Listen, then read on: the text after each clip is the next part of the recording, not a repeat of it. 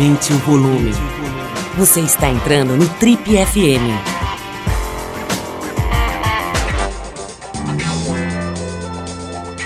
Oi, aqui é o Paulo Lima e a gente começa agora mais um Trip FM, o talk show da revista Trip. Nosso convidado de hoje tem uma longeva carreira construída no rádio e na televisão, mas ele acaba de deixar recentemente, né, já faz algum tempo, deixou a maior emissora do país para olhar para frente e produzir conteúdo para a internet principalmente. Ele começou na apresentação ainda bem jovem e já passou por todos os canais brasileiros. Fez MTV na época em que ser VJ era uma das coisas mais importantes na vida de um jovem nesse país. Passou pelo SBT, pela Record e, como eu disse, passou pela Globo também, de onde saiu há cerca de dois anos. Lá ele chegou a atuar em novelas, interpretou o seu Ptolomeu na nova escolinha do professor Raimundo, aquele clássico revisitado agora pela geração nova, né, de comediantes brasileiros. Aquele, para quem não se lembra pelo nome, não associa o nome à pessoa, seu Ptolomeu é ninguém menos do que aquele personagem que diz assim, nem tanto, mestre, nem tanto. Bom, ele mostrou sua simpatia, seu bom humor e sua capacidade de raciocínio rápido também no programa Amor e Sexo. Um desempenho, aliás, que lhe rendeu, além de um mestrado em striptease, nós vamos falar sobre isso, um lugar na bancada do Video Show, que talvez tenha tido o seu melhor momento com o nosso convidado de hoje no comando. Hoje ele usa, ele usa toda a sua experiência no Otalab, um dos poucos programas que leva a qualidade de produção da televisão para as telinhas menores da web. Aliás, é na internet que ele aparece sem armadura nenhuma, respondendo a qualquer pergunta, literalmente, muitas vezes ao lado da sua esposa, a belíssima Flávia Alessandra, que parece ser, inclusive, uma das suas maiores fãs e apoiadoras. Bom, já deu para perceber, estou falando do nosso querido Otaviano Costa, meu grande amigo de muitos anos. Não é todo mundo que sabe, mas o Otaviano começou aqui, nos microfones de rádio. Né? Nós estamos gravando aqui também para rádio, né? para Eldorado, para várias rádios do Brasil e para as nossas versões em podcast. Mas o Otaviano teve seu começo em rádio um meio que, que, aliás, ele explora até hoje, né? Que a gente gosta e certamente ele também é apaixonado até hoje. Então, Taviano, seja super bem-vindo aqui ao Trip FM. É um prazer te rever, né? Já fazia um tempinho que a gente não se falava. Vamos botar o papo em dia. Seja bem-vindo às nossas confortáveis instalações. Puta, Paulo, que legal tudo isso que você disse. Você tem certeza que é sobre mim mesmo? É isso? Pô, que prazer te rever, meu amigo. Quanto tempo mesmo. Eu espero que você esteja bem, viu? Você está bem? Eu estou bem porque eu tenho esse privilégio, cara, de pelo menos uma vez por semana conversar com uma pessoa legal que me conta tudo que ela tem de melhor para dizer, cara. E, pô, eu vou ter esse prazer aqui com você prazer agora é também. Meu. A gente se conhece já há um tempão, eu nem sei, cara, nem consigo lembrar. Mas sabe qual foi a última vez que a gente se encontrou? Eu tô lembrando agora. Domínio Público 2004, na Record. A tua memória tá, vejo que tá excelente aí. Mas eu me lembro também da gente se encontrar rapidamente, cara, no, no Projac. Eu estava passando por lá, provavelmente com uma equipe lá de trabalho, volta e meia fazer uns trabalhos lá para a Globo, e você estava gravando no, no, nas ruas lá do Projac para o pro programa, é, o video show. A gente bateu Sim. um papo assim de dois minutos lá, você estava ali super focada no trabalho, mas eu sempre acompanhando a tua carreira e feliz, cara, porque eu acho que você traçou uma, uma, uma estratégia, né, um plano de carreira, uma vontade de fazer as coisas direito, fez direito e acabou chegando no lugar que, para muita gente, é o topo, né? Ou, pelo menos era o topo da, da, da, cadeia alimentar aí do, do mundo das, da, da, da, da, televisão e da, da, da, comunicação, que é ser apresentador na TV Globo. Né? Vamos falar um pouquinho disso já de largada, tá vendo? Depois a gente volta no tempo, quero falar um pouquinho do teu começo em rádio. Claro. Cara, uma coisa muito importante, assim, é que, pelo que eu entendi, foi uma iniciativa sua, né? Tinha uma coisa de estar tá meio esperando um programa novo que não ia nem vinha e tal, que é uma coisa muito frequente lá, né? A gente vê a Angélica, vê vários artistas que de repente se veem nessa situação de ficar meio numa entre-safra. Mas, pelo que eu entendi, cara, foi uma iniciativa sua. Falou assim: olha, tá legal, obrigado, foi ótimo, mas eu vou partir para um planetinha novo aí, e, e fazer alçar um voo diferente. Queria saber desse, desse, momento que a gente não se falou mais, tive a chance de te, de te ouvir sobre isso. Imagino que pô, seja longe de ser uma decisão fácil para tomar, né, cara? Uma certa, um certo conforto, um certo status, sou da Globo, né, sou da, tenho esse crachazão. De repente você está ali sem toda essa estrutura em volta. Me conta como é que isso se deu na tua história. Paulo, foram 10 anos muito legais na Globo. Eu não tenho o que dizer a não, ter, a não ser gratidão, respeito e muitas alegrias. Eu fui muito feliz, cara, lá. Em todos os projetos, do Amor e Sexo. O Amor e Sexo, eu não tenho o que dizer. Foi uma experiência é, transformadora na minha vida, em todos os aspectos. De aprendizado, de diversão, de comunicação, de, de reinvenção de mim mesmo. As novelas também, participar desses projetos gigantescos, escolas de dramaturgia, ao lado de professores enormes, fantásticos, que dão aula até hoje lá ou em outros locais agora. E também dentro do video show, dessa apresentação cotidiana lá, que é o contato olho no olho com a dona de casa, com o pessoal ali às duas horas da tarde, que foi para mim a maior imersão que eu tive a chance de ter com o meu público. Assim, é uma um paralelo com o MTV lá em 1990, era eu olhando para a câmera, conversando com a dona de casa e entrando na casa deles todo santo dia. E até a Suzana Vieira, que foi uma das minhas partners lá, que participavam de vez em quando comigo, falava assim: Eu estava vendo, eu nunca fui tão famosa quanto no video show. Ela falou isso no ar, para você entender a dimensão de fazer parte de uma bancada como video show todo santo dia numa TV como a Globo, falando dos artistas que essas pessoas amam. E eu fechei esse ciclo de 10 anos de uma maneira muito bonita. Nós fechamos, entendendo que a Globo estava num momento de transformação e eu também estava numa inquietude. Eu brinco que até a Globo estava se tornando, somos uma só Globo, e eu estava me tornando em muitos otavianos, querendo me tornar muitos otavianos. E essa multiplicidade começou a me inquietar muito. Quando eu pedi um novo desafio na Globo, foi basicamente um pedido meu, que eu estava já cinco anos na bancada do video show, eu esperava ganhar um programa em que eu pudesse multi, essa multiplicidade pudesse ser muito evidente. Cantar, dançar, brincar, interpretar, chorar, fazer o que eu quisesse, ser o comunicador mais raiz possível, é, mais amplo possível. E eu ganhei um programa. O programa era o Tá Brincando, um programa incrível, um game show para a terceira idade, que mostrava um novo olhar sobre essas pessoas mais velhas. Incrível. Só que ele tinha um modelo que me embalava, que me deixava dentro de uma métrica de um game show que você tem que fazer A, B, C para a coisa dar certo. Você não pode arrancar a roupa, você não pode chorar agora, você não pode fazer isso, você tem que cumprir a regrinha de três ali. Foi uma aventura muito legal. Só que na hora que chegou o Tá Brincando, eu estava num momento de maior inquietude, já olhando para o mundo fora e me inspirando no Will Smith, o ator, cantor, entertainer. Eu olhei para ele e falei assim, cara, esse cara inaugurou um canal no YouTube, o que está acontecendo? Por que, que um cara desse porte global, esse sim um ser global, está fazendo num canal do YouTube, botando a cara a tapa mais uma vez? Para que mais uma vez? E dentro de um canal no YouTube? Foi quando eu pesquisei, li a respeito e entendi que ele também estava inquieto. Ele estava buscando uma transformação e tem uma história rápida que conta que o filho dele, o Jada é, é Smith, certa vez levou uns garotos para a casa do Will e os garotos, sabendo que ele era filho de alguém de Hollywood, não tinham muita convicção de quem era, chegou naquela puta daquela mansão, os garotos, nossa, que mansão, cara, você é rico, hein, meu?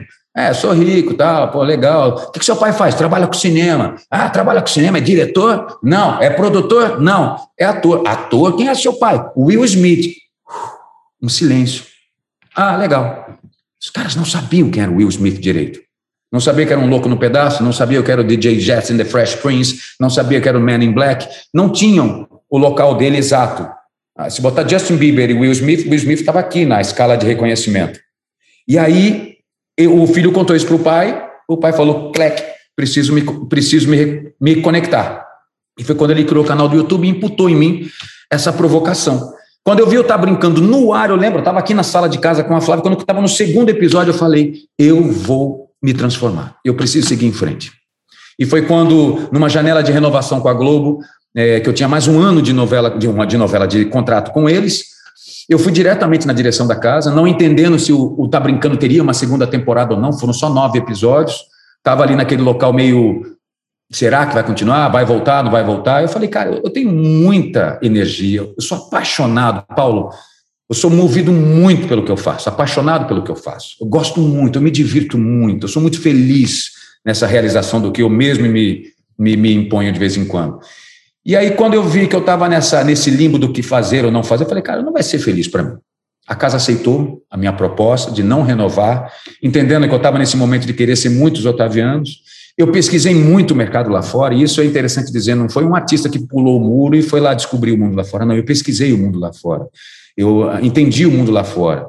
E eu comecei a fazer o meu, meu pequeno mundo do caderninho aqui, desenhando quem seria, o que seria, como seria, quem está fazendo mais, quem está fazendo menos, quem é essa internet que está ali fora, quem são os digitais que estão realmente causando boas impressões, não só de audiência, mas de resultado também comercial, percepções interessantes, conteúdos valiosos, conteúdos não tão valiosos. E foi quando eu decidi sair e planejei a construção de um estúdio. Eu peguei um puta de um espaço num shopping aqui no Rio de Janeiro e construí o Otalab que é esse estúdio que virou o programa anual. Contratei profissionais de televisão, é, especialmente na, na, no nível de produção, pessoas sêniores, para trazerem a cultura de organização da televisão, para que eu botasse na criação, na outra ponta, gente do digital. Botei os malucos ali para criarem para mim. E a gente começou a juntar esses dois mundos com um espaço meu. Eu criei meu projaquinho. E aí eu podia pirar. E eu comecei a pirar. Comecei a pirar. Comecei a pirar e não parei. E assim foi. E eu tenho certeza que no momento em que o medo bateu muito na minha porta, ali naqueles momentos pré-decisão, eu entendi que a minha felicidade era uma balança muito maior. Eu precisava ser ter certeza da minha absoluta felicidade, independentemente da minha questão financeira, da minha questão do status, da fama, do caceta. Eu sou muito feliz realizando o que eu faço. O fato é que nesses dois anos aí, o mundo deu uma, uma virada do avesso, em especial o setor de comunicação e, mais especialmente ainda, a TV Globo, né? Pô, mudança na direção geral, mudança, sai Schroeder, sai não sei quem, entra não sei que lá, e muda o fulano do humor, e sai a pessoa da dramaturgia. Quer dizer, uma mudança nunca vista, né, nunca antes vista lá na, na, na, na, na TV Globo, né, continua mudando bastante. É, é, a demissão de muita gente que você imaginava que fosse ficar lá eternamente, né, assim, dezenas de talentos, é, é, sendo afastados, desligados, não renovando, né? Enfim, muita coisa sendo mexida né, na TV Globo, assim como em qualquer lugar. É, acho que no mundo inteiro, no setor de comunicação, realmente uma, uma, um deslocamento definitivo das placas tectônicas ali, né? É, Agora, é. como isso aconteceu talvez um pouco antes desses movimentos mais fortes, que se devem inclusive a, ao impacto da revolução digital, né? as quedas de faturamento de publicidade, inclusive na Globo, que nunca ninguém pensou que fosse atingida por esse tipo de problema. Mas, enfim, independente das causas e do contexto, cara, o que, que a pessoa com quem você falou achou? Né? Ela deve ter achado que você estava louco, ou que você estava bravo, né? ou que estava com raiva. Como é que foi a reação do diretor ou da diretora com quem você conversou? Eu conversei diretamente com o Schroeder. Eu avisei o Boninho que o Boninho tinha acabado de entrar no meu núcleo novamente. Falei, ó, primeiro eu perguntei, Boninho, qual é o cenário? Ó, acho que talvez, não sei, o segundo semestre ou final do ano que vem, o programa, a segunda temporada do Tá Brincando. Tá bom, ó, eu não vou ser feliz se ficar nessa situação. E também não sei se eu vou querer estar num projeto que não tenha minha, o meu DNA. Eu vou conversar e vou, vou refletir e vou conversar lá em cima. Ok? Vai fundo, te apoio. Tranquilo, vai na sua. A partir disso, a escala piramidal corporativa da Globo foi muito, muito carinhosa. Eu não tenho outra palavra a dizer. Foi muito respeitosa. Carinhosa não é a palavra. Respeitosa é a melhor palavra. Eles entenderam a minha inquietude. E eu estava flat, eu quero dizer, eu não estava lá chorando, não estava lá raivoso, eu estava muito consciente, Paulo, do passo que eu estava dando. Naquele momento eu já estava, já tinha vencido o medo, já tinha vencido a análise, já tinha vendido, vencido ah, os monstros que apareciam atrás da cama para me dizer, da puta, você não vai dar certo. Esses caras eu matei todos antes de tomar a decisão. Quando eu tomei a decisão e fui frente a frente com eles, que se tornaram amigos, né? Em 10 anos, eu apresentei tantas coisas para o Schroeder, apresentei tantas coisas para a Mônica, não só isso, discutimos muitos projetos, fazíamos parte de vários núcleos de trabalhos internos lá, então a gente tinha uma boa proximidade e isso gerou uma conexão de compreensão muito valiosa. Na hora que, ele. Na hora que eu cheguei lá, ficou óbvio que eu estava certo da minha decisão e disseram: em breve você volta aqui. E eu entendo, vai lá, vai se divertir, vai fazer o que você tem para fazer. E eles entenderam isso também, porque como corporação eles estavam no meio da sua maior ebulição e ainda estão numa ebulição plena.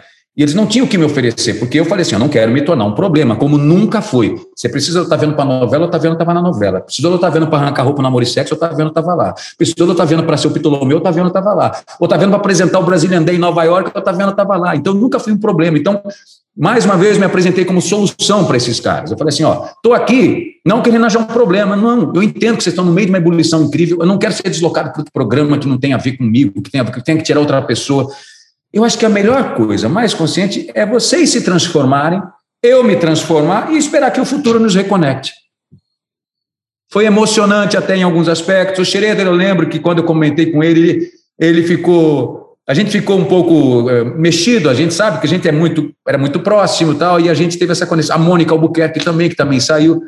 E foi muito, foi muito tranquila a saída, não só à toa, o retrato disso está no, no, no próprio comunicado que a Globo emitiu que é muito bonito de se ler, muito interessante de se ler. Então, não à toa, quatro meses depois, quando eu menos esperava, eu estava fazendo o Extreme Makeover Brasil no GNT, no próprio grupo. Tá vendo? É uma coisa que me ocorre assim quando você relata, né, a tua história, cara. Mesmo quando eu li aqui a, a, a introdução, né, a tua biografia, que é engraçado porque talvez uma das suas principais qualidades, cara, seja também um atrapalhador, né? Que é o fato justamente de você ser bastante eclético, né, cara? Você é dublador, é locutor, é ator, é humorista, escreve coisas, né? escreve coisas, faz striptease, né? É, é, isso é muito legal, cara. O artista, né? Assim, você olha para trás, né, no começo, a Grécia antiga e tal, sei lá, no teatro, os caras faziam humor, comédia, drama, cantavam e, e dançavam, né? Tinha um pouco isso.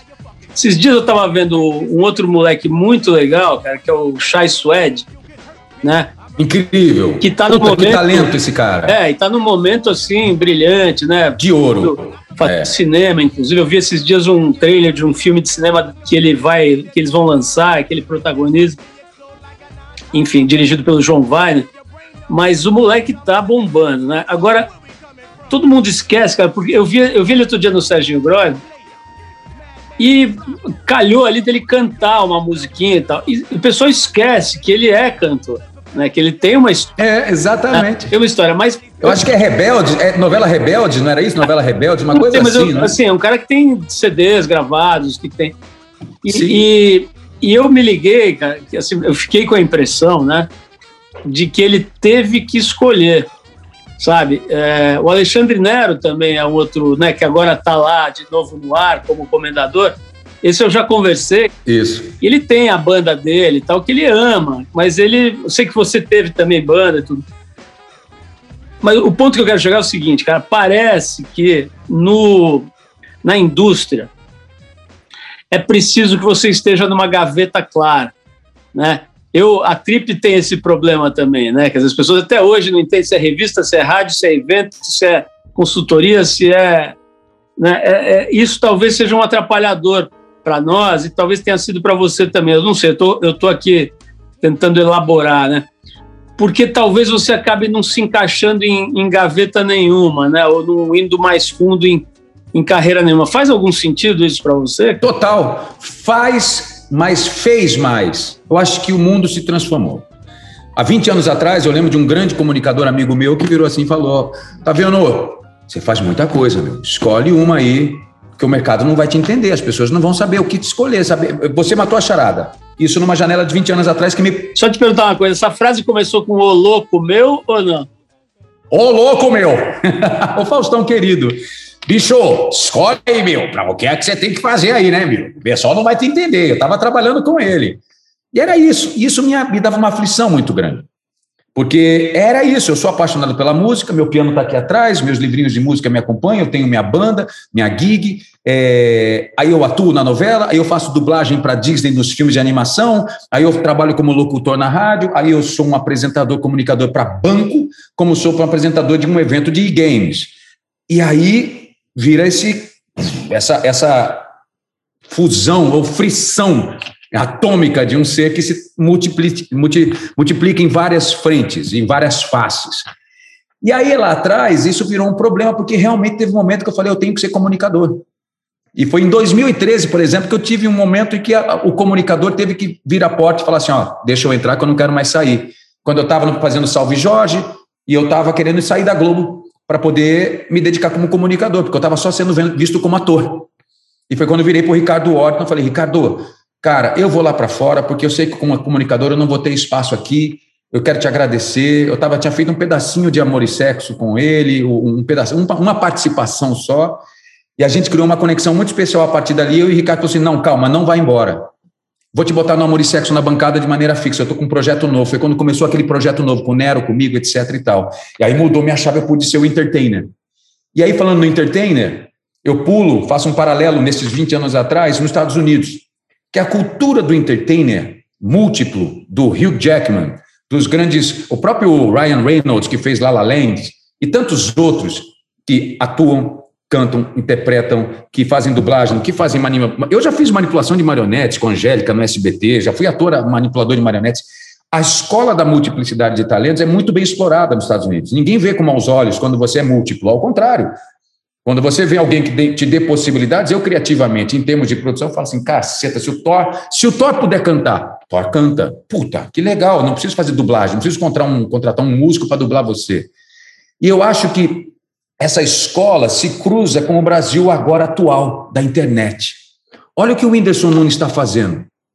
Está fazendo filme, está fazendo stand-up, está cantando música, cantando músicas sérias, lindas, que ele lança com cantoras sérias, lindas, faz o seu digital, ele faz chorar, ele faz rir, ele pode ser, é, é, ele, ele, é publicitário, ele pode ser criativo, ele pode ser um monte de coisas. E isso que a internet é genial. Os influenciadores todos aí fora estão nos ensinando muito para nós da old school, do entretenimento, nessa reinvenção. Eu olho para todos eles como uma baita inspiração hoje em dia. Quando eu estava na Globo ali, olhando para o muro ali fora, eu estava olhando para Felipe Neto, para o Whindersson Nunes, para todos esses outros influenciadores, criadores. Essa galera reinventou o modelo do entretenimento, podendo ser quem eles quisessem, formatando o que eles quisessem para eles gerando negócio, gerando formato, gerando conteúdo numa aposta muito louca, sem nenhum tipo de bafo na nuca dizendo não faça isso, porra, não sei o que lá. Não. Ô, tá vendo? É, cara, inevitável é, te perguntar, dada essa explicação muito interessante, né? Tem algumas frentes do que você falou que eu nem sabia.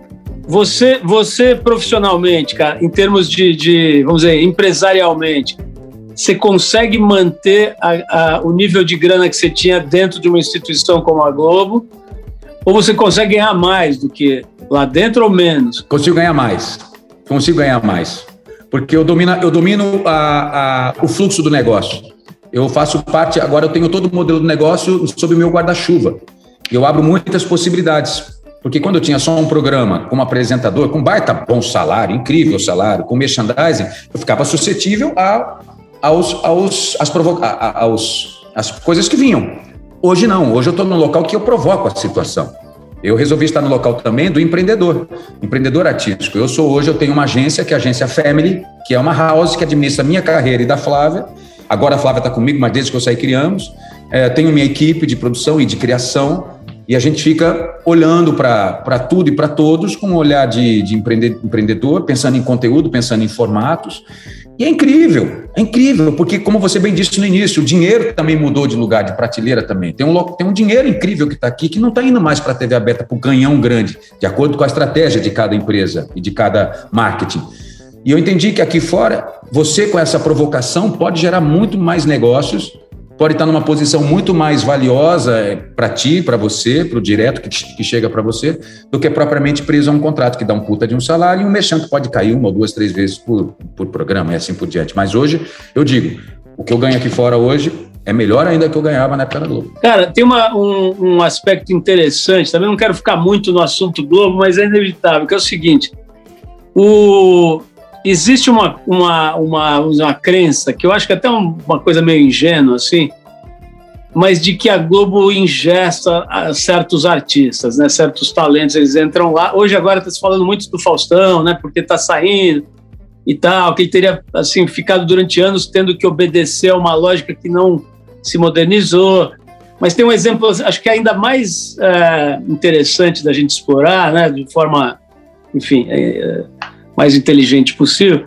Marcelo Adnet, por exemplo, né? Tem muita gente que fala, putz, o Adnet ficou meio travado dentro da, da, da, do sistema da Globo. Não é que tem alguém malvado que fala, o que, eu vou fazer contra o Adnet hoje, né? Não é isso, mas assim, de fato, para se encaixar na grade, no que, a, no que a empresa precisa e tal, às vezes o cara tem que se é, cercear um pouco. E quando você conta sobre o, o, o programa. Como é que era o nome do, Amor e Sexo? programa que. Não, o, o seu programa final. Ali, tá brincando, fez. tá brincando. É. Quando você fala do tá brincando, é interessante, cara, é meio paradoxal, porque a hora que você chega no seu programa, no programa que é só seu, que você vai fazer e tal, eu entendi que foi um momento que você não ficou feliz, né? Porque você falou, você tinha que seguir um, um roteirinho e tal. De, de, alguma forma, ainda que a gente saiba que não é uma coisa assim de pô, um gênio do mal que fica lá tentando encaixotar artistas, mas a, a fórmula antiga acaba dando uma encaixotada em certos talentos. Eu não vou dizer fórmula antiga. A Globo é um canhão muito grande, né, Paulo? É uma corporação que tem uma vertical muito grande para chegar até o produto final. Então, assim, é uma empresa que trabalha com muita pesquisa, é uma empresa que trabalha com muita cautela na sua criação e, a partir da criação, na sua execução. E tem um momento em que ela, baseada em números, fatos, resultados, estatísticas, os slots, como chamam lá de grade, ele já vem com alguns pilares prontos, fincados para esse horário. Nesse horário tem a senhora de 25 a 35, a senhora, a mulher de 35 a 25, público CDE, etc. Ele já tem os pilares. E a partir disso, a turma criativa vem e finca o programa em cima desses pilares. E aí, em cima desses, aí dentro desses formatos, vem-se aquela. A, a, gente enxerga aquelas pessoas que podem fazer sentido ou não para esses formatos. Quando eles me viram ali com essa vontade, eles entenderam que aquele horário da tarde era para esse apresentador popular, etc. e tal, mas eles não entenderam direito, talvez, as minhas demandas. Acho que foi só isso. Porque quando eu, eu entrei, eu me diverti muito, não está brincando. Eu saltei de paraquedas com um senhor de 80 e tantos anos, eu andei de Stock Car com outra senhora de 90 e tanto. Eu me diverti muito no programa. Só que o programa de game show, entretenimento, dizendo isso, ele te dá uma moldada, porque o game show é o formato mais exato possível. É que nem o Big Brother. Eu não posso deixar um game, uma brincadeira acontecer lá, Deus dará, ou eu entro no meio da brincadeira e paro a brincadeira, ou eu brinco de dançar, ou eu choro por emoção que alguém bateu a canela. Eu não posso fazer isso, eu não posso me dar o luxo. E o programa era 80% assim.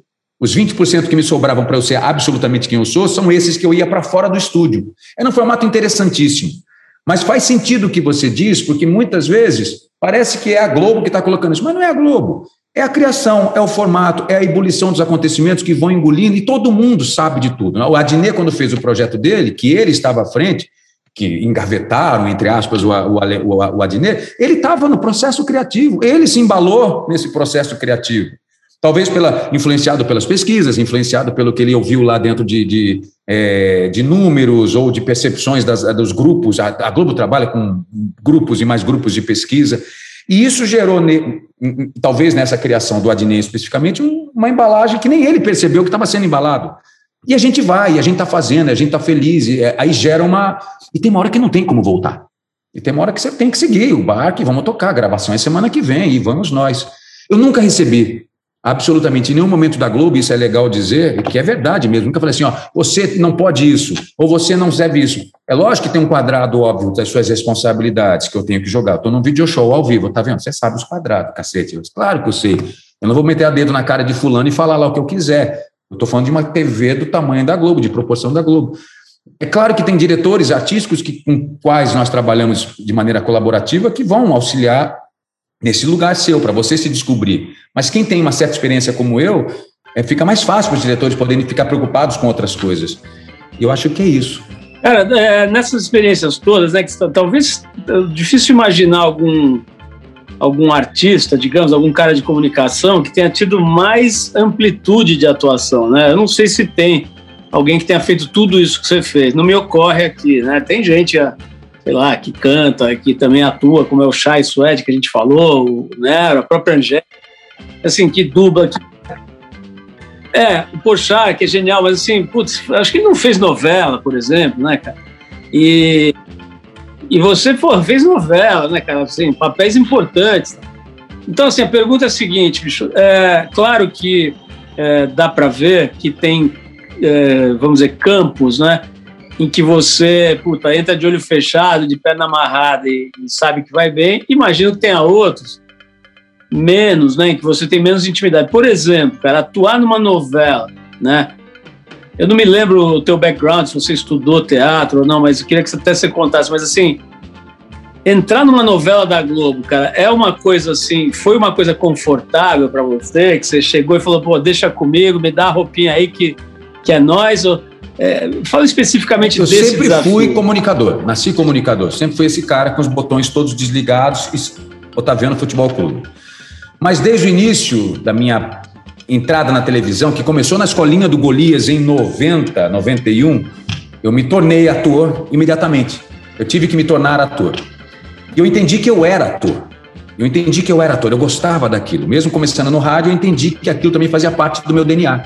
E eu entendi que eu precisava me entender, me transformar, abrir minha caixa de ferramentas, fazer cursos. Aí eu fiz com Cristina Mutarelli, fiz preparação de elenco com Fátima Toledo. Eu sempre fui evoluindo, fazendo vários cursos com Fernando Vieira de clown e tantos outros cursos preparatórios que foram dando ferramentinhas para mim e eu fui me transformando num ator de verdade.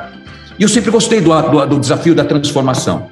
A minha primeira novela de verdade foi em 1994 para 95, ainda lá no SBT, na Casa da Angélica, em Éramos Seis, naquela segunda versão com Irene Ravache. Eu fazia o Tavinho, fez uma participação, mas já foi o primeiro momento ali. E eu gosto da novela, eu gostei da novela, eu gostava do processo da novela. E aí depois, na Globo, claro que você entra na escola da Globo, na casa da Globo, eu tinha acabado de sair de uma novela da Record, eu fiz Amor e Intrigas na Record. Eu tinha acabado de casar com a Flávia em 2006, estava num ano meio sabático, depois das minhas bandas e projetos em São Paulo, conheci a Flávia, casamos em menos de cinco meses, eu falei, caralho, eu preciso conhecer essa, essa mina aí, eu preciso conhecer essa mulher.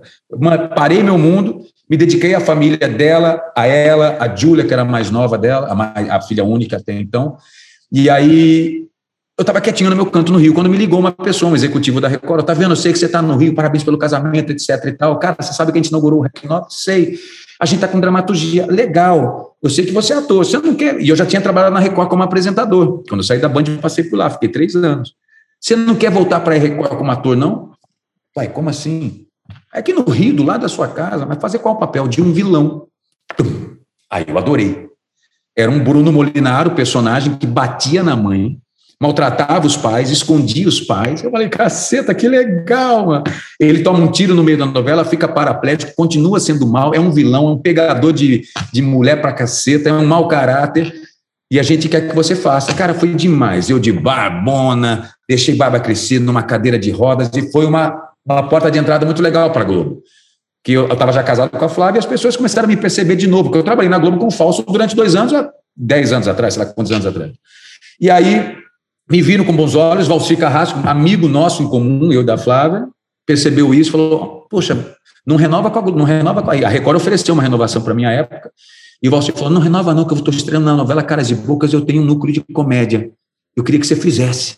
E você é engraçado, não sei o que lá. Eu falei, qual que é o núcleo? Eu, é, a Suzane, Suzana Pires e o Fábio Lago, você vai ser um baiano que, tá, que o pessoal vai achar que você é irmão da menina, só que na verdade você é o amante e o marido recebe você em casa e você fica uma jornada inteira como amante da mulher dentro de casa, ele achando que você é irmão dela. Foi divertidíssimo, foi um sucesso a novela. E aí, quando eu cheguei na Globo, eu estava muito à vontade aqui. Eu estava muito feliz. Eu, eu, sou muito cara de pau, Paulo. Eu sempre fui muito cara de pau. Muito despudorado. Não à toa de arrancar a roupa. Quando arranquei a, roupa no Amor e Sexo, parecia que eu tinha ido à lua. E para mim era tão normal, era tão brincalhão, era tão divertido. Eu sou esse tipo de ator. E sempre fui, na época do Fausto, quando era ator de pegadinhas, a gente fazia umas loucuras na rua. Eu, fazia, eu fui ator de pegadinhas, mano. Eu fui ator de pegadinhas do, da, da, da Globo. Eu ia para a praça vestido de Homem das Cavernas. E assim ia, ia. E hoje, e hoje se você falar, eu, há menos de um ano eu estava de unicórnio na, no, Lago, na, no Lago do Machado, saindo aqui de casa, vestido de unicórnio, para distribuir abraço para a turma, gravando um videozinho para o meu YouTube. Não tenho essa. Então, quando eu cheguei nesse lugar da Globo, tudo que eu menos via era Globo. Eu via o local em que eu me divertia. Era meu playground. Mais um desses playgrounds maravilhosos. O maior de todos. Cara, o, de onde vem essa, essa eu tenho um amigo que chama isso de tônus vital, né? Quer dizer, uma espécie de foguinho que cada um tem de um jeito, né? Tem gente que tem um fogo brando que fica ali estável, tem gente que tem uns meio uns, uns, uns como é que chama, maçarico que dá umas jorrada depois recolhe. O teu parece que é um é, é um fogo alto assim, meio permanente assim, né, cara? Me conta um pouco da tua família de origem, assim, teu lugar, de onde que você vem, em termos de família de origem, classe social, grana. Eu venho de uma família muito legal em todos os aspectos. pode falar em todos os aspectos, uma família cuiabana, matogrossense, que poderia me dar o conforto que eu quisesse na minha vida, em qualquer momento da minha jornada. Não à toa, apoiou a decisão de ir para São Paulo, me deu toda a estrutura possível para eu fazer a minha jornada muito tranquilamente. Com o desafio de morar sozinho com 14 anos de idade em São Paulo, que não é mole para qualquer família. Uma família que, de descendência libanesa de um lado da minha mãe, de um lado do meu pai, outras, outras descendências, um sangue cuiabano muito evidente em mim. O que, que eu quero dizer como sangue cuiabano? É um sangue alegre, é um sangue muito festivo. O Mato Grossense é muito festivo. O calor de lá, acho que já botou na gente uma, uma voltagem interessante. É, e eu herdei isso muito da minha família. Minha família era, é muito divertida, é muito para cima. Não à toa, a Flávia também combina com isso. A gente brinca que não foi amor à primeira vista, foi bom humor à primeira vista. E o humor sempre foi uma válvula muito valiosa para mim, Paulo, muito. E eu digo que é o seguinte: eu, eu, sou muito empolgado, muito feliz, muito radiante, tem esse foguinho que você falou, esse tônus, especialmente quando eu estou fazendo ou falando sobre o que eu amo fazer. Então, assim, quando eu estou contigo falando disso, cara, eu, eu, eu falo com tesão disso. Eu não vou botar em outro lugar, ah, porque eu estou trabalhando, eu estou fazendo. Não, não existe esse local, porque senão tudo perde sentido. Quando eu saí da minha casa confortávelzíssima lá em Cuiabá para fazer a minha jornada em São Paulo, eu abdiquei da minha família, abdiquei da minha, do cotidiano da minha família, do cotidiano com os meus melhores amigos, do cotidiano de um monte de experiências que Mato Grosso poderia me dar ainda, muito, muito, muito valiosas, que infelizmente naquele momento não estavam, a gente não estava conectado. E, e eu falei, eu preciso respeitar essa decisão, respeitar essa jornada e tratar tudo isso que eu encontrei de felicidade aqui com muito uma coisa quase sagrada, porque se eu olhar para tudo isso com um micro desrespeito ou com um, um micro menosprezo, eu perco, eu, eu, aí tudo perde sentido. E é por isso que talvez você tenha percebido isso, mas é porque a gente está falando de algo que a gente realmente gosta, e é dar uma entrevista para você me deixa feliz. É, é, de novo revisitar meu passado, presente, olhar para o futuro e com um cara que já faz parte da minha história. A Trip faz parte da nossa jornada, da minha jornada. Olha que tesão estar tá aqui falando disso com você. É, por isso que eu gosto de falar com alegria sobre mim mesmo e das coisas que me fazem feliz. Vendo? Fala, fala um pouquinho da, da, um assunto que é muito legal, né, cara? Assim, além da, do aspecto, vamos dizer assim, um, midiático, né? O teu casamento com a com a Flávia, né? Vocês dois jovens, bonitos e artistas, etc. Já é um show, né? Já é uma atração, né? Agora, cara, do mesmo jeito que eu, eu agora estava falando dessa, dessa tua energia, né, cara? Eu estava lembrando de uma entrevista que eu fiz com um colega seu, que é ator e comediante também, o Edu Sternit. E ele Maravilhoso, amo. E ele fala muito sobre uma coisa, cara, que é interessante. Está na bibliografia aí, tem livros e mais livros sobre isso. De um, de, uma, de um lado meio melancólico do humorista, né? Do, do comediante. Quase sempre tem. Às vezes ele fica meio dormindo, dormente, né? E às vezes ele é muito aflorado. No caso do Edu, pelo menos da última vez que eu conversei com ele desse, sobre isso, ele falou que, ele, que, ele, é, que era difícil para ele, assim, que ele era um cara meio triste, meio melancólico no, na, na intimidade, né? É até difícil, cara, você imaginar que o Fred Mercury prateado possa ser melancólico, né? Mas ele, ele falava muito sobre isso. Não sei se, enfim, se, se continua é, enxergando da mesma maneira. Mas, enfim, eu queria que você falasse sobre vida real, cara, que é é meio que o oposto do Instagram, né, cara? É o oposto das revistas de celebridade, é o oposto do, do, de você e a Flávia no castelo de não sei onde e tal. É, como é que é, bicho, esse, esse, a questão existencial mesmo, sabe? As angústias, os medos, a, é, o lado humano, né? Que pressupõe o imperfeito, pressupõe a insegurança, pressupõe a angústia e também as alegrias, também as celebrações, né? Queria te ouvir um pouco sobre isso, cara. Não fica, isso não fica meio perdido nesse lugar de, de êxtase permanente, de beleza, de saúde, de festa? Fala um pouco disso. Não se perde, porque eu acho que nesse local a gente foi estabelecido em platôs muito sólidos que vêm das nossas famílias. Eu acho que antes da gente se tornar quem a gente se tornou como artista, a gente nunca foi deixado ou tratado como alguém diferente desse platô familiar. A gente era somente mais um, entre aspas, que conquistou seu espaço, que está trabalhando para conquistar seu espaço, que por acaso é um artista que tem fama, mas nunca fomos a estrela dessa constelação, sabe?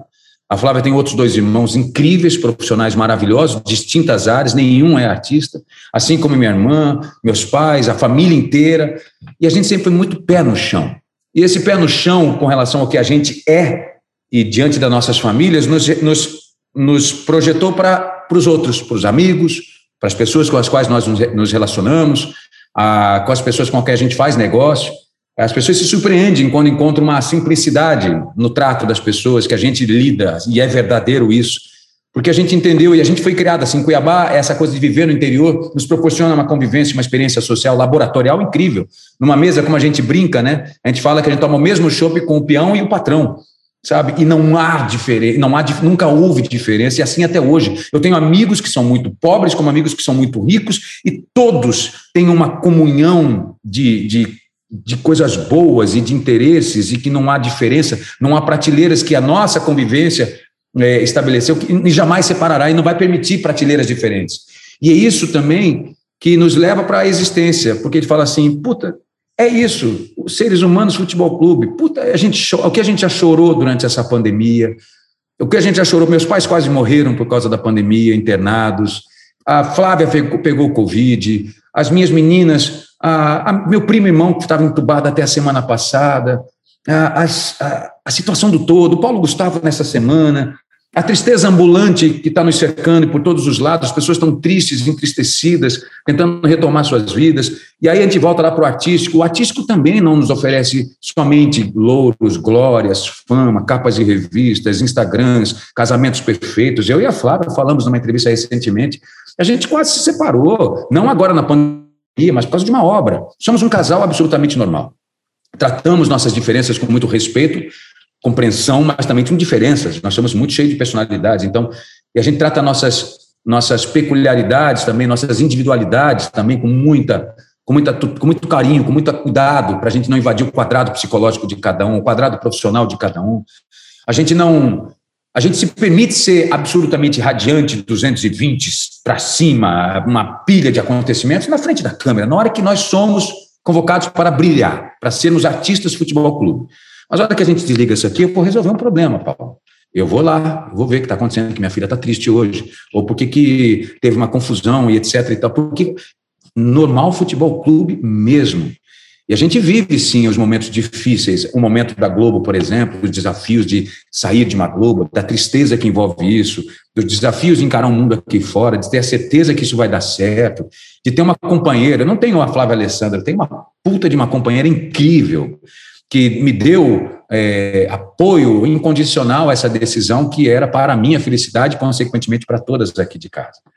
A gente entra nas discussões da, da Júlia, que é uma garota, de, uma garota mulher de 21 anos, é uma cine, jovem cineasta, a gente participa dos debates com ela. A gente não tem isso, a gente não cabe nesse lugar. Nós não temos absolutamente nenhum deslumbre pelo, pelo Chinon, que é, essa, que esse local que nós conquistamos com muito trabalho, nos trouxe. A gente trabalhou para caceta. O Flávio começou com 14, 15 anos, eu comecei com 15 anos. Eu sei qual é o valor desse espaço que você me dá aqui. Eu sei qual é o valor que isso aqui está me dando, o valor que o público está me oferecendo. E eu tenho que respeitar isso com absoluta certeza de que se eu não for humano, se eu não entender que isso tem uma série de variantes, daqui a pouco, que nem uma, uma, eu sempre fiz terapia, sempre adorei fazer terapia, sempre adorei fazer psicologia, psicólogos, etc e tal. E falava assim, o, o ser humano tá vendo, tem mania de exaltar a felicidade, né? As pequenas micros felicidades. Ele não exalta a tristeza. Parece que a tristeza é algo muito ruim para ele. E não que não seja, não estou dizendo que não seja, mas encarar a tristeza como se fosse algo é, é que precisa ser eliminado. É, é, o que eu quero dizer, quando você está triste, se recolha, se permita a reflexão, chore, des, desmame, tira aquilo de você, ou pelo menos permita que aquilo atravesse por você, porque senão parece que parece que daqui a pouco quando essa parece você querendo fechar uma cômoda de muitas gavetas simultaneamente e daqui a pouco, na primeira mexida do caminhão, todas essas gavetas abrem de novo em você e você entra num tilt que pode gerar depressão, que pode gerar uma tristeza é, é, incontrolável e assim por diante. Somos humanos, humanos, humanos e tratamos todos os altos e baixos com muito respeito e com muito carinho. Tá vendo? Falando em sermos humanos, cara, tem um outro aspecto que eu acho legal a gente abordar. Você acho muito, muito é, apropriado abordar isso com você, porque você fez um programa, né, com pessoas mais, mais velhas, né? Uma das coisas que você fez é, não faz muito tempo, era um programa com pessoas mais velhas, né? E a Flávia, cara, é, uma, é meio que uma referência de mulher bonita que já não é mais tão nova. Eu nem sei a idade dela, ela é nova também, mas isso é muito legal, porque, pô, claro, ela tem mesmo que ser admirada. Ao mesmo tempo, cara, tem uma coisa que é meio cruel, que embute nesses elogios, o fato de que, pô, você não pode ficar feio, você não pode não ter essa beleza que ela tem geneticamente, por esforço, por ginástica, por, enfim, por uma série de, de razões que nem, tem, nem todo mundo tem acesso. Né? Então, tem uma discussão muito importante que é e, você mencionou também, né, cara, que é muito normal no mundo da mídia, que assim, quando você vai falar com pessoas mais velhas, elas têm que saltar de paraquedas, elas têm que surfar, elas têm que parecer é, fazer coisas que remetem ao universo jovem para mostrar que elas estão vivas, né? Enquanto, pô, não, você não tem um programa para conversas com pessoas mais velhas em que elas estejam tomando um café só, não estejam pulando e tal, né? né? Eu, pelo menos, não conheço nenhum programa desse tipo. E, então, é, é, me fala um pouco, vocês ainda são muito jovens mesmo, né? não é papo furado, quer dizer, hoje, se você olha uma pessoa de 48 anos é, nos anos 40, cara, ela era realmente uma pessoa velha, né? A aparência, o jeito de se portar no mundo, as coisas que ela fazia, né? a, a expectativa de vida naquela altura devia ser, sei lá, 55. Hoje, puta, ela está perto de 80 anos, né? se, eu, se eu não me engano, e, e, e, de fato uma pessoa de 50, hoje, anos, 50 anos hoje está no auge em vários aspectos.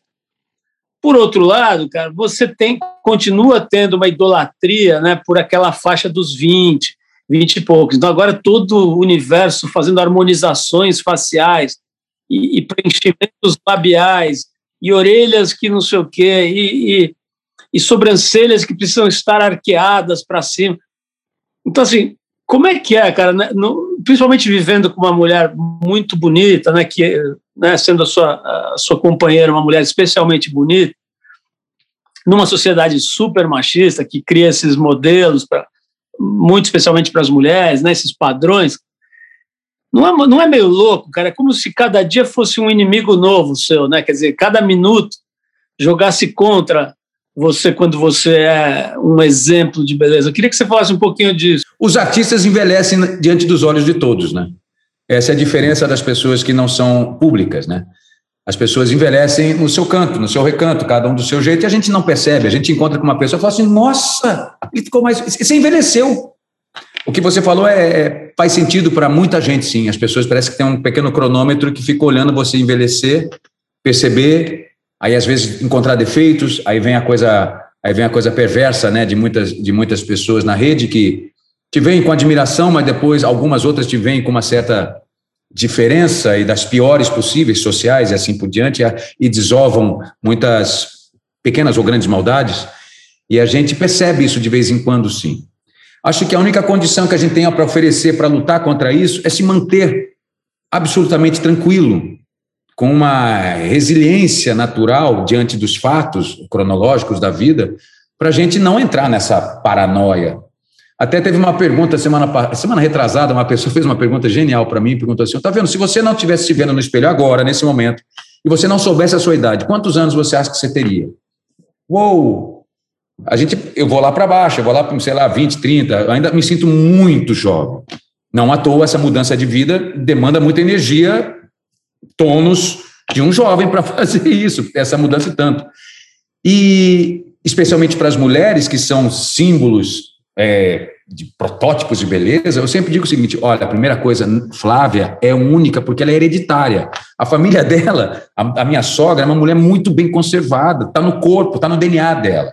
E a Flávia é uma mulher que toma cerveja, que come ovo azul de posto de gasolina, que treina, mas é uma mãe que trabalha pra caceta. Ela tem uma, uma jornada diária, cotidiana, de uma pessoa, entre aspas, comum, como qualquer outra. A Flávia não fica o dia inteiro no spa, não fica o dia inteiro fazendo maquiagem aqui para mostrar no espelho, ela é fora da curva. E ela sempre trata isso com muita naturalidade, até para exatamente servir como inspiração desse local que está estranho hoje na internet. Em que jovens influenciadores, jovens influenciadores já estão influenciando outros mais jovens em busca de uma beleza perfeita que não existe. A tal perfeição está dentro de você, brilhe do jeito que é. É claro que eu vou deixar você deixar. É claro que eu vou entender se você quiser buscar colocar seu silicone para você se sentir melhor. É claro que eu vou querer que você faça harmonização porque você acha que seu rosto. Faça o que você quiser com você. O corpo é seu, beleza, suas regras, bora nessa. Só que eu acho que é isso que você falou, acho que está numa, tá numa voltagem que está se tornando perigosa, danosa. Eu fico muito atenta, que eu tenho uma de 21, que é uma garota super legal, que dialoga com a sua comunidade de uma maneira muito natural, fala sobre seu corpo, fala da mãe que tem, ela exatamente cria esse diálogo com a comunidade para exatamente entenderem que isso tem que ser um local fora dessa curva louca que está rodando aí fora.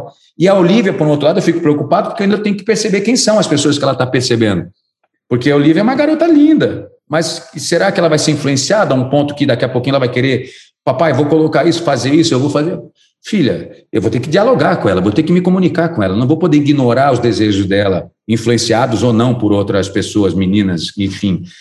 Mas eu acho que, voltando ao ponto da Flávia, eu acho que a gente tem que tratar com muita tranquilidade de alma. A gente vai envelhecer, como eu disse, na frente das câmeras, a Flávia vai ficar até os 70, 80 anos ali na frente das câmeras, e vai ser bela, porque a Flávia é, ela tem uma alma artística muito valiosa e uma, uma alma humana, acho que muito, muito mais valiosa ainda, que vai a protegê-la e vai guiá-la muito bem nessa jornada de vaidosas e vaidades. Tá vendo? O maior chavão do mundo das comunicações, mas assim, a conversa tá boa, mas a gente vai ter que terminar por causa do tempo, né? O maior clichê do, do planeta, mas realmente passou voando o tempo, cara. Eu, quando eu olhei aqui, já tinha estourado. Mas eu quero te fazer uma, Pergunta que é bem importante, cara. A gente está falando aqui, como se diz agora, de um lugar de fala de privilégios, né? Eu e você, pô, tudo falando sobre coisas muito legais, né? Realizações, trabalhos, projetos e grana e tal. E, puta, nesse momento, cara, você falou um pouco sobre isso aí, passando, né, cara? Um monte de gente morrendo e 30 milhões de desempregados, uma desgraça total, né, cara? E, e um desgoverno maluco. É, como é como, como que isso te afeta, cara? Assim, você que é um cara que pô, tem essa natureza positiva para cima, né, cara? Você pô, chega no, imagina você chegar no velório até o morto levanta ali para trocar uma ideia. Mas assim, como é que está te afetando? Eu estava conversando com uma amiga minha que é cientista, ela trabalha na USP e tal. Ela falou, cara, uma sensação de não futuro, né? Assim, eu nunca vi. É uma mulher já, já dos seus, sei lá, 55, 60 anos. Cara, eu nunca vi isso, meu, nem na ditadura, sabe? Uma sensação de não futuro, né? Eu lembrei daquela música, acho que é do Sex Pistols, No Future. É, o que, que você está sentindo, meu, nesse, nesse, quando você olha para essa fotografia, né? Tipo, abrir o jornal de manhã, ver a chacina de janeiro, ver uh, 3 mil mortos no, no, no Covid, ver pô, os malucos lá no Congresso se, se quebrando, se matando, a CPI. O que, que você sente, meu? Ah, eu sinto muita tristeza. Eu disse isso outro dia, é muito triste a gente perceber tudo que foi feito ou desfeito, né, diante dessa pandemia, né? Mas não só da pandemia, eu acho que o debate político se esvaziou, ele perdeu valor, ficou bruto, perdeu entendimento, a bipolaridade ganhou tons de agressividade, perdeu graça participar disso, mesmo querendo bradar, às vezes o silêncio pode ganhar um sentido de proteção para muita gente. É, temos um, uma tristeza de muita gente que morreu, muita gente que ainda morre, muita gente que eu vi morrendo perto de mim, como é, é, é amigos e parentes que quase foram. Hoje eu devo ter dois ou três conhecidíssimos entubados na, no hospital, muita gente quebrada, muita gente sem futuro e perspectiva, e a politicagem feita em cima da ciência, a disputa sobre espaços locais de fala sobre quem está certo ou errado. É, é, é, é, tem dia, o Paulo, que a gente acorda sem energia. Tem dia que, mesmo nesse local absolutamente abençoado, privilegiado, graças a Deus confortável, com tudo do bom e melhor, a energia que está girando e que está gerando está é, pegando todo mundo. É, você vê as pessoas morrendo aqui do lado numa chacina como essa, eu falei outro dia no meu programa no Atalab. Aí você vê as barbaridades que são ditas por todos desse desgoverno, por todos dessa situação, da oposição, o silêncio do Congresso durante o pior momento da pandemia. Sabe, eu fico imaginando como será isso em outros países é, que têm pelo menos uma ética cidadã. Né? Tantas coisas. Eu já meti o pau no Congresso, eu já falei muito na minha rádio, eu conseguia construir uma ideia completa, que eu sempre eu prefiro hoje em dia elaborar ideias completas que sejam absolutamente compreensíveis do que escrever um tweet só que pode ser deturpado, atacado, transformado, usado contra mim de qualquer maneira. E eu falo, que coisa, né? Durante a pandemia, naquele momento em que se estava falando de onde trazer dinheiro para lá e para cá, o Congresso não fez um movimento para tirar dinheiro dos gabinetes, não houve uma coisa lógica que pudesse. Aí falava-se sobre ainda fundão eleitoral, estava uma discussão sobre fundão. É tudo tão torto, né? Discutir-se ciência, é, discutir-se coisas tão absolutamente inegáveis, né? É inaceitável. Eu tenho pessoas que estão no núcleo da pesquisa da vacina desde o início que me ligavam chorando, amigos, pesquisadores que me ligavam chorando. Ota, você consegue me ajudar, nos ajudar? Porque era tão desesperançoso para ele, era tão triste ver a ciência sendo combatida com a brutalidade, com, a, com tudo aquilo que a gente vê. E é isso. A discussão perdeu graça. Eu que sempre gostei de falar de política, não me vejo representado pelo Bolsonaro, não tenho nada de identificação com ele, nem nas ideias, nem na sua comunicação, nem na postura nunca disse, eu falei isso numa outra entrevista, falei assim, que pena ele não ter ido em nenhum momento, lá no meio daquela pandemia, ter, ter dito coisas sensíveis para as mães, para os pais que perderam tantas, tantas, tantas coisas, tanta gente, tanta vida, tanta história, não concordando ou não com a vacina, mas que fosse sensível, como pai da nação que ele é, o pai da nação. Enfim, é, é muito bárbaro tudo o que está acontecendo, Paulo. Eu não tenho nem capacidade de elaborar uma ideia completa para você, porque é tanta coisa que se mistura, são tantos sentimentos ruins, de tristeza, de que não há um ser humano positivo como eu que aguente é, traduzir isso. Acho que nós estamos todos letárgicos, estamos mais sentimentais ainda, mais sentimentais do que qualquer outra coisa, tentando fazer um Brasil funcionar, gerando emprego, continuando produzindo, com programa no UOL, a, gerando empregos, etc. e tal. É a única maneira que se tem de combater, é produzir. Porque debater não há mais espaço para isso. Gritar, você vai tomar pedrada. É, eu não me furto do debate político, você me perguntou, e eu vou, eu vou fundo, eu falo, eu gosto, eu acho, mas, mas perdeu a graça, perdeu a graça completamente.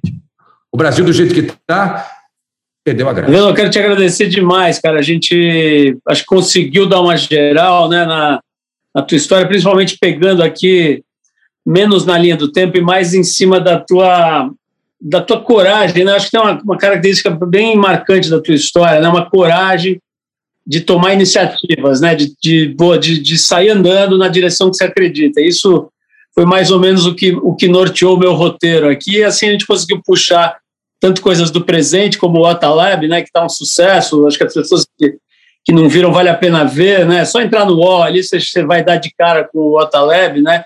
Que está lá hospedado no UOL. Agradecendo mais uma vez pela presença do Otaviano Costa com a gente aqui no Triple FM. Obrigado, Otaviano. Obrigado, Paulo. Um abraço a todos. Fica com Deus aí. Boa noite. Se cuidem e se vacinem se Deus quiser. Você ouviu mais uma edição do Trip FM, uma produção da Trip no ar há mais de 36 anos. Direção e apresentação Paulo Lima, produção, roteiro e edição Giovana Amorim. Se você quiser ouvir outras entrevistas nas edições anteriores do programa, é só ir ao tripfm.com.br ou procurar por nós na plataforma digital onde você costuma ouvir seus podcasts preferidos. Nós estamos em todas elas, Spotify, Deezer e outras. Semana que vem a gente volta com mais uma conversa boa aqui no Trip FM. Abração e até a próxima!